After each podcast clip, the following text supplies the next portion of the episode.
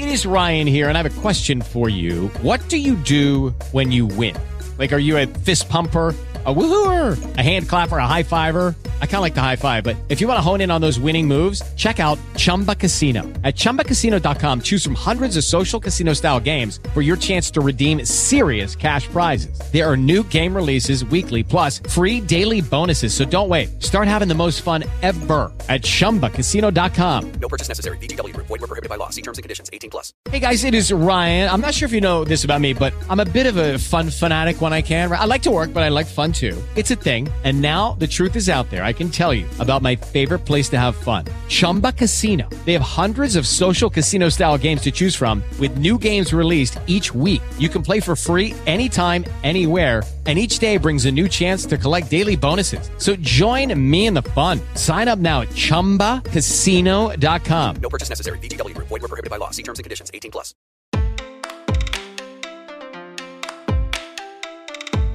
A desigualdade racial no Brasil pode ser percebida de diversas maneiras. No cotidiano, nos noticiários, nas cidades, os números também mostram essa realidade muito claramente. De acordo com o IBGE, os negros formam 54,9% da população do Brasil, mas quando consideramos apenas os 10% das pessoas mais ricas, apenas 27,7% são pretos ou pardos. Já quando olhamos para o outro lado da moeda, esses números se invertem, porque 75% da população negra vivia em situação de pobreza no país em 2018. Esses são alguns dos dados que mostram a desigualdade racial no Brasil. E é sobre essa realidade que vamos falar nesse episódio do Equidade com duas convidadas: a Júlia Reis, auxiliar jurídica de direito concorrencial, e a Evelyn Rodrigues, auxiliar jurídica da prática de direito concorrencial também.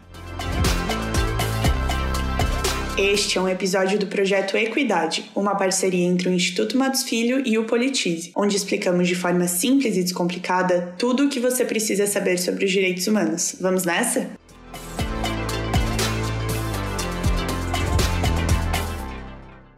Olá, Júlia, e olá, Evelyn. Muito obrigada por participarem do episódio de hoje. Oi, Fraia, tudo bem? Boa tarde. Eu prazer é meu de estar participando desse podcast. Vai ser uma oportunidade muito legal falar sobre esse assunto com vocês. Oi, boa tarde, Fraia. Oi, Ju. Também é uma honra para mim participar. Espero que a nossa conversa seja muito boa. Perfeito, gente. Então eu vou começar já indo para nossa primeira pergunta, né? A gente sabe que a desigualdade racial é uma realidade no nosso país, certo? Então eu queria saber como essa desigualdade se manifesta. Ela é apenas uma desigualdade econômica e financeira ou ela abrange outros aspectos da sociedade também. Então, Fraia, eu entendo que a desigualdade racial, ela vai muito além da desigualdade econômica e da desigualdade financeira, porque essa desigualdade racial, ela se apresenta em várias esferas da nossa sociedade, né? Eu posso citar dois exemplos aqui, que são a violência policial, né, que ela é muito mais intensa para a população negra do que para a população branca, por exemplo, né? A gente pode citar vários exemplos recentes. É, na semana passada mesmo teve um episódio que repercutiu bastante no Brasil de um youtuber, né, que ele estava numa praça gravando, gravando um vídeo pro canal dele e os policiais abordaram ele de maneira bastante errada, né? A gente pode dizer assim, de uma forma que não que eles não abordariam uma pessoa branca de classe média que estaria gravando um vídeo naquele mesmo local, né? Porque o que, que eles pensaram? Que a bicicleta era roubada, que eles estavam fazendo alguma coisa errada? Eu não sei, mas, né, com certeza não é, não é, não é a forma correta de abordagem que eles utilizaram naquele momento, né? E outro exemplo também que no mês passado ocorreu a chacina na, na comunidade do Jacarezinho, no Rio de Janeiro, que a gente pode verificar que aquela violência policial que ocorreu naquele local não ocorreria em outros, em outros locais, né, que fosse ocupados por uma população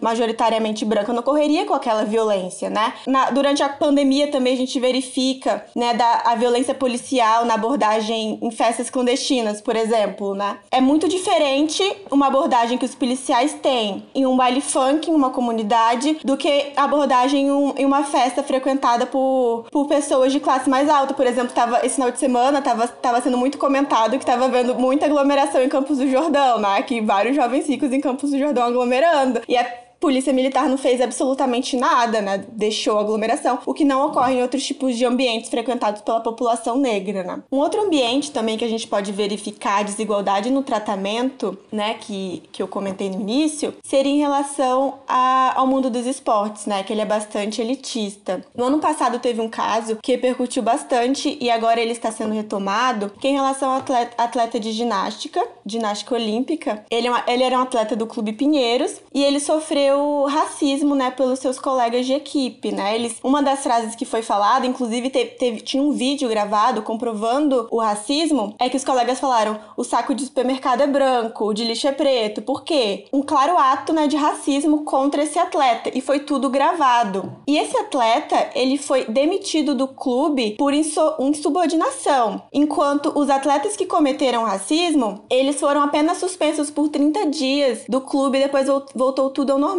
Então, recentemente, né, está havendo uma campanha para que esse atleta ele consiga um clube, né, que ele possa treinar, que ele possa voltar a competir, porque no momento ele se encontra desempregado treinando na casa dele. Então a gente verifica, né, que esse ambiente é um ambiente muito elitista, que apresenta muitas desigualdades. Eu também estava lendo uma reportagem sobre isso, que ele comenta que ele era o único atleta negro do clube, né, e, e que como ele não era, ele não era realmente membro do clube, né, que paga o, as mensalidades, etc. Ele sofria muito preconceito por isso também, né? Porque ele, ele não tinha o status social necessário para ser membro do, do clube. Ele apenas treinava como bolsista, né? Então a gente pode perceber uma grande desigualdade nesse ponto também. E além das desigualdades, né, no tratamento, em diversas esferas sociais, como eu citei, a gente também pode citar uma desigualdade nas representações culturais, né? Que isso vem a partir de, de estigmas e estereótipos que estão presentes na nossa sociedade. E, né, por exemplo, no Brasil mesmo a gente percebe que em novelas, por exemplo, né, a, a maioria dos papéis que são feitos por pessoas negras são papéis, por exemplo,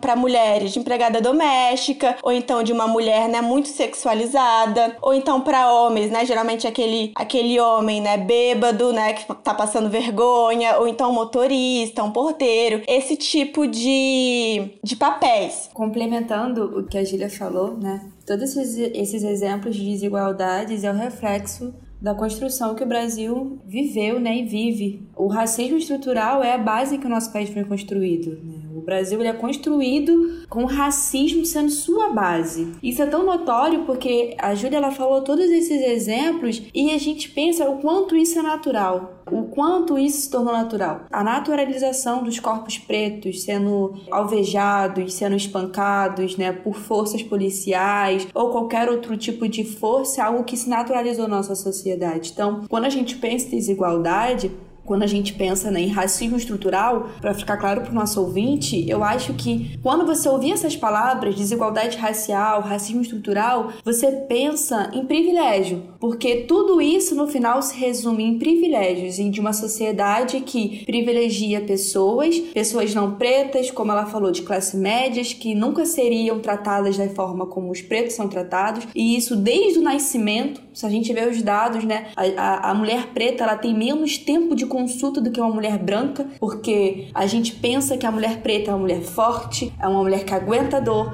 e ela não é digna nem de uma atenção hospitalar. Então, é dessa forma que a desigualdade racial no Brasil ela se manifesta. E são em todos os aspectos. Não é apenas econômica, econômico ou financeiro. Desde o nascimento até a morte, o corpo preto ele passa por diversas situações onde ele infelizmente não tem muitas vezes a oportunidade de estar em certos lugares, de vivenciar certas experiências por ser preto. Então, é isso que a gente vive, né? É isso que nós, nós experimentamos e outros exemplos também de como a gente identifica esse racismo é na nossa própria educação. A gente não aprende sobre a história do povo africano, a gente, a gente apenas aprende sobre a história do povo europeu. Isso é muito forte, porque isso constrói a nossa, a, a nossa identidade, né? E você se, se descobrir e amar a sua cor, amar a sua identidade, amar suas raízes é um processo que, se não acontece no início da, da infância, a criança se torna um adolescente e muitas vezes não entende né, o seu local no mundo, o seu lugar de fala e o que fez ela ser aquilo que ela é. Então, é essa forma que eu acredito que é a desigualdade ela se manifesta aqui no Brasil.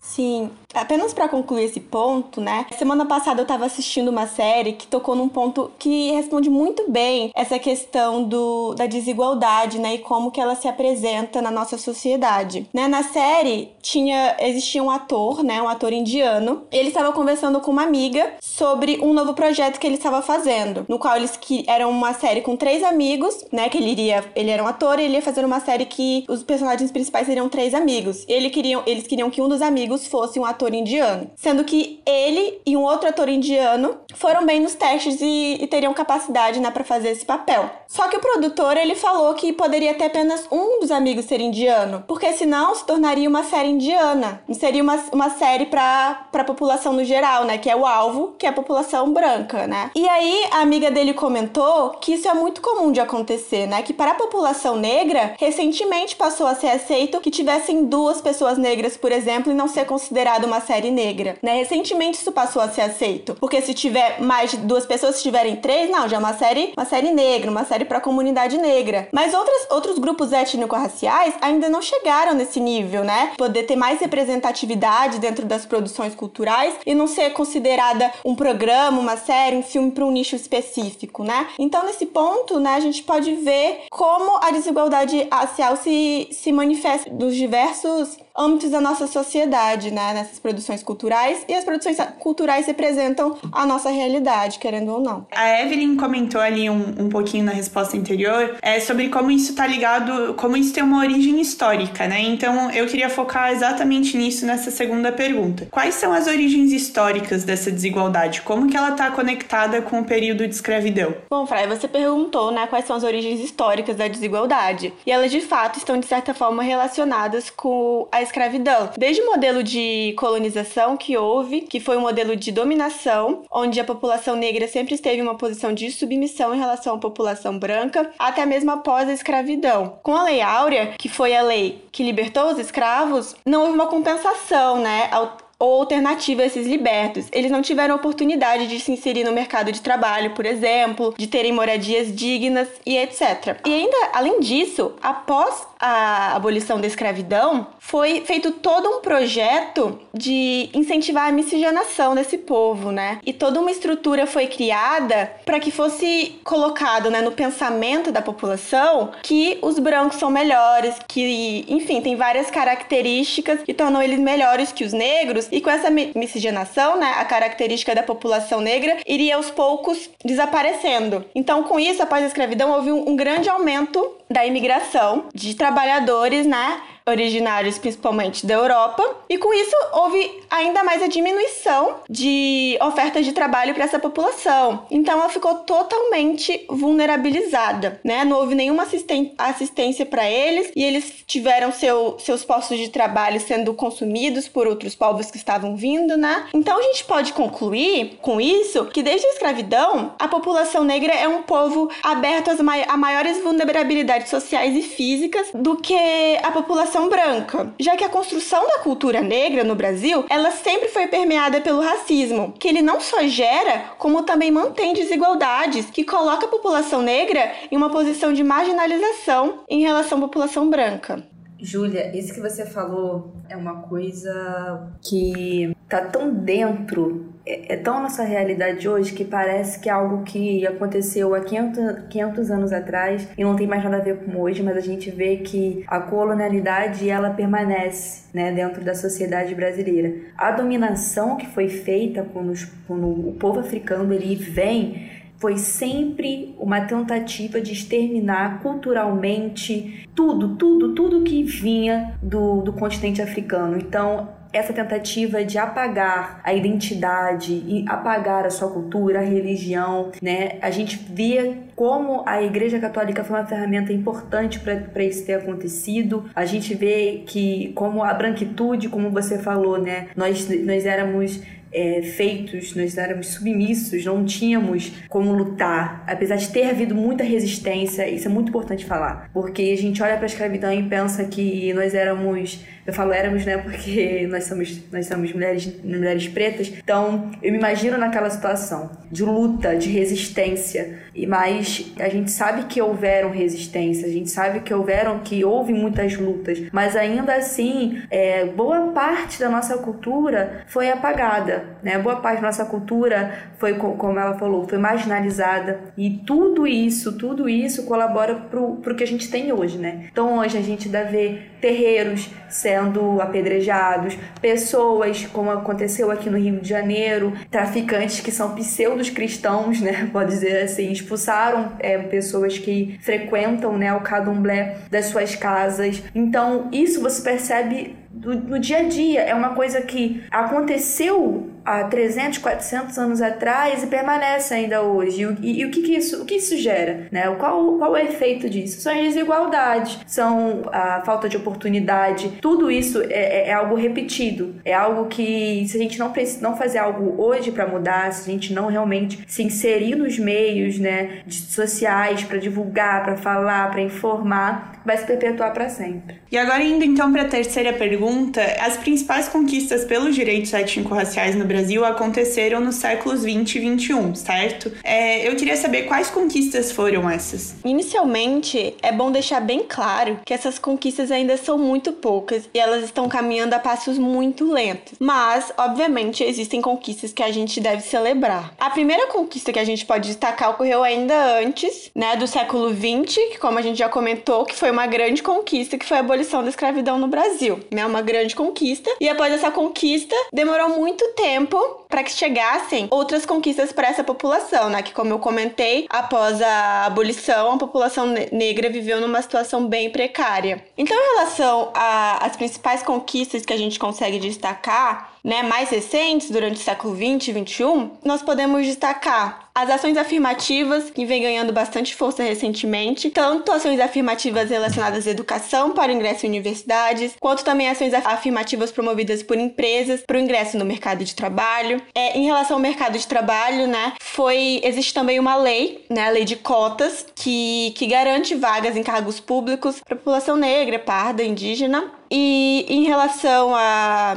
a ingresso em universidades, também existe uma lei que separa, né, que garante o acesso da população a uma, a uma parte das vagas em universidades federais. Além, né, da, da, das ações afirmativas, a gente também pode destacar a lei que instituiu a comemoração do Dia da Consciência Negra. No dia 20 de novembro, uma data bastante importante para conscientizar toda a população da importância da história, de toda a representatividade da população negra. Esse dia foi escolhido porque foi o dia do assassinato de Zumbi do Palmares, né? Uma, uma figura bastante importante para o movimento negro. E também essa mesma lei, ela incluiu no currículo das escolas públicas a obrigatoriedade de se ensinar sobre a cultura e a história africano. Outra conquista bastante importante em relação aos direitos étnico-raciais foi a criação do Estatuto da Igualdade Racial e também, a partir dele, a criação do Sistema Nacional de Promoção da Igualdade Racial. Tanto o Estatuto quanto o sistema foram conquistas bastante importantes, pois a partir dele foi viabilizada a promoção dos direitos básicos para a população negra e também para populações de outras etnias no Brasil, porque existe um meio específico, né, um meio próprio para garantir garantia desses direitos fundamentais dessa população, porque obviamente esses direitos já estão previstos na Constituição, mas com uma ferramenta específica para essa população mais vulnerável, torna mais eficiente o acesso da população a esses direitos. Além disso, Ju,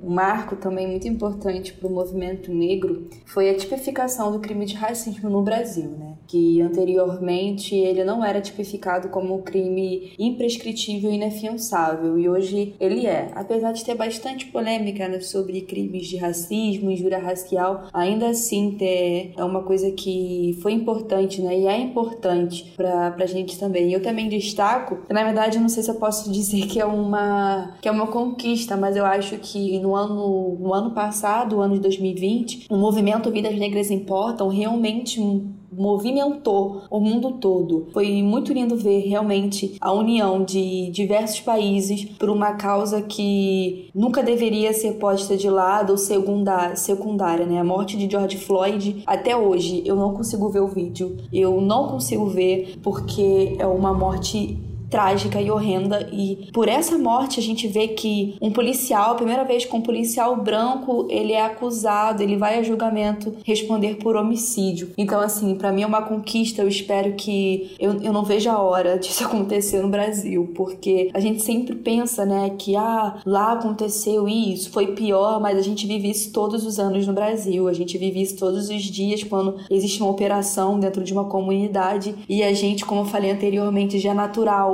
como diz Racionais, é, me ver pobre, preso ou morto já é cultural. Então, é algo que já, já é presente aqui. Mas esse movimento realmente acredito que trouxe uma força que a gente precisava de ver que não apenas pessoas pretas foram às ruas, mas pessoas brancas, pessoas pretas, pessoas de várias etnias foram, porque isso precisa parar, né? Isso precisa parar. A morte de inocentes precisa parar. Então, agora, antes de a gente ir pro nosso ping-pong, eu queria finalizar fazendo uma pergunta é, mais pessoal. Queria saber qual é a opinião de vocês pessoal para essa pergunta, né?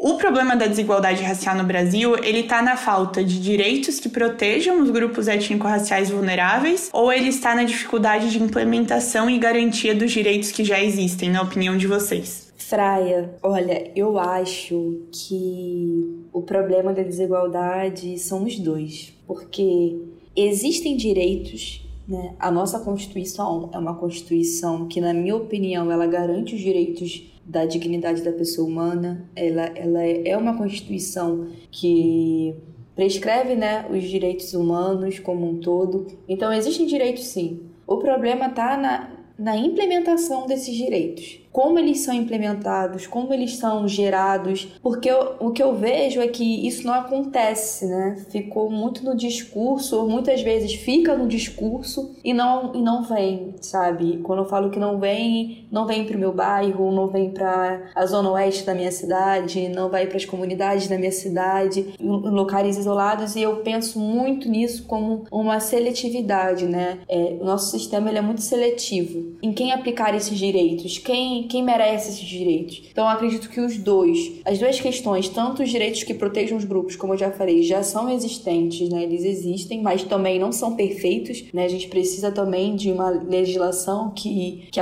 que apoie mais projetos sociais, que apoie mais projetos ambientais, né? Eu digo isso porque eu, eu moro aqui no Rio de Janeiro, então a gente sabe que o racismo ambiental é uma coisa que é, é vivida, é real, né? Muitas e muitos bairros não têm um sistema sanitário, então é uma coisa que a gente precisa de investimento. E, é, e isso é até importante falar porque saiu né, na pesquisa, ser uma pesquisa, perdão, eu tenho dado aqui, sobre o estudo do núcleo de operações inteligência e saúde, do, é, é, um grupo da PUC Rio, né? Que disse é, o, dado é que pessoas pretas morrem mais que as pessoas brancas de Covid-19. Então a gente pensa, por que, que isso acontece? Né? Por que, que, as pessoas pretas morrem mais que as pessoas brancas? Porque as pessoas pretas estão, estão né, em vulnerabilidade. Então, eu acho que acredito que faltam, é, falta nessa essa implementação. E quando existe, como já foi citado aqui, o, a lei de cotas, né, que é uma lei muito importante, existe, mas a gente percebe que durante a sua existência, muitas pessoas, muitos alunos ingressaram nas redes públicas, ingressaram em redes privadas fraudando cotas, né? E, existe isso e é uma coisa que demorou um tempo tempo. Eu, eu, eu salvo engano, posso estar equivocada, mas a comissão de, de, cota, ela foi criada há pouco tempo dentro das universidades, porque a pessoa ia se auto-identificava como negra, mas não tinha uma, uma comissão que verificava a procedência de se de fato era, e assim, muitas pessoas, é, a gente fala, ah, mas já tem as cotas, como se as cotas fossem o suficiente, né? Eu acredito que as cotas é, é um álibi para as pessoas racistas, assim, falar, ah, mas você já tem as cotas, como se as cotas fossem o suficiente para o ingresso de pessoas pretas nas universidades e em concursos públicos. Mas ainda assim, tendo essas cotas, você percebe que durante muitos anos as pessoas fraudaram. Então, muitas pessoas deixaram de estudar nessas universidades por conta dessa fraude. Eu acredito que os dois são os problemas. A gente precisa realmente ter um, um legislativo que se preocupa para a população negra, como também é, essa implementação dos direitos ela precisa ser realizada sem ser seletiva, né? sem olhar a cor. Eu concordo totalmente com a Evelyn. Em relação a essa questão das cotas que ela comentou, eu acho bastante importante. E além da questão das fraudes, existe um outro problema em relação às cotas, porque as cotas elas permitem que essa população, na mais vulnerável, consiga uma vaga na universidade. Mas e a permanência? Como é que faz? Muitas vezes essas pessoas elas moram muito longe, moram em outras cidades, não tem nenhuma condição de se manter, né, de manter o seu acesso, elas precisam trabalhar, elas precisam suprir a sua família família, muitas vezes, e a universidade ela não, não dá nenhuma condição de permanência para essa população. Eu posso dar o exemplo da USP, que a bolsa de permanência estudantil está há muitos anos em 400 reais. Quem mora em São Paulo sabe que é impossível alugar qualquer coisa por 400 reais, a não ser que seja um quarto com o quê? Umas 10 pessoas. É totalmente impossível, inviável. E outra coisa são, são a, que, a, questão de apoio psicológico, né? Não é só dinheiro. Essa população ela possui questões psicológicas específicas que precisam de assistência, que precisam de apoio. Essa população muitas vezes vem de escolas públicas que elas sofriam racismo, sofriam discriminação, sofriam bullying. E a pessoa chega na universidade achando que vai ser um mundo novo, que vai ser tudo diferente. Mas muitas vezes não. Porque a universidade, tanto a pública quanto a privada, é um local elitizado. É um local que muitas vezes a pessoa vai continuar sofrendo os mesmos problemas que ela que ela sofreu a vida inteira, então ela precisa de apoio. Um caso recente que ocorreu na USP, um caso não, né? Vários casos têm ocorrendo, ocorrido agora durante a pandemia de estudantes que estão. É um assunto delicado, né? Mas estudantes que estão se suicidando por eles não terem esse apoio psicológico da universidade. Um mês passado mesmo, um estudante que morava na moradia estudantil da USP, aqui na cidade de São Paulo mesmo, ele tentou contato muitas vezes com a universidade para conseguir esse apoio, falou com colegas, falou com todo mundo e ninguém deu esse apoio para ele. Ele morava na, nessa, nessa moradia, né? E ele cometeu suicídio no prédio da moradia estudantil dentro do campus da USP. E a universidade simplesmente tenta abafar esse assunto, né? Para não chegar no conhecimento. Mas infelizmente isso tem sim que chegar no conhecimento. É no estudante preto que não teve apoio da universidade para permanecer, não é só dar um quarto para ele e deixar ele lá. Até porque esse local, ele não tem nenhuma manutenção na universidade. Agora mesmo no EAD, não tem internet para os estudantes, não tem cozinha, não tem nada. Então, assim, a assistência para permanência dos estudantes é tão importante quanto as cotas. Porque não adianta o, estudante passar na universidade se ele não vai ter condições de, de continuar, de se formar e de levar sua formação de volta, né? Trazer, pegar tudo que ele aprendeu e levar de volta para a sociedade. Então, é muito importante que esse apoio seja dado em todos, todas as esferas. Bom, pessoal, agora então a gente vai para o nosso ping-pong do Equidade. Como que vai funcionar? Eu vou falar algumas palavras ou termos e eu vou pedir para vocês, em poucas palavras, me dizerem o que eles significam para os direitos étnico-raciais, na opinião de vocês. Então, já que a gente está com duas convidadas hoje, eu vou pedir para a gente dividir esses termos entre vocês duas. É, então, primeiro, Júlia. Para você, o termo é desigualdade racial. Bom, para mim, a desigualdade racial é, assim, em poucas palavras, é a diferença de oportunidades e de, também de condições de vida que ocorrem em função da etnia da pessoa. Perfeito. Segunda palavra para Evelyn, dignidade. Fraia, para mim, dignidade está profundamente relacionado com a equidade racial e direitos mínimos para a população preta é, viver uma vida digna é ter no mínimo esses direitos a, a seu dispor, né? E percebemos que isso não acontece. Ótimo. E por último, para a Júlia, ações afirmativas. Bom, as ações afirmativas são um meio da população negra ocupar os espaços de forma efetiva, seja no mercado de trabalho ou seja nas escolas e nas universidades. Show! Então, assim a gente finaliza o nosso bate-papo com as nossas convidadas de hoje. Queria agradecer muito, muito é, vocês duas pela participação, por terem contribuído um pouco com a gente aqui com o conhecimento e com o tempo de vocês. Muito obrigada, gente. Muito obrigada pela oportunidade. Foi um prazer enorme participar desse podcast. Obrigada a você, Fraia.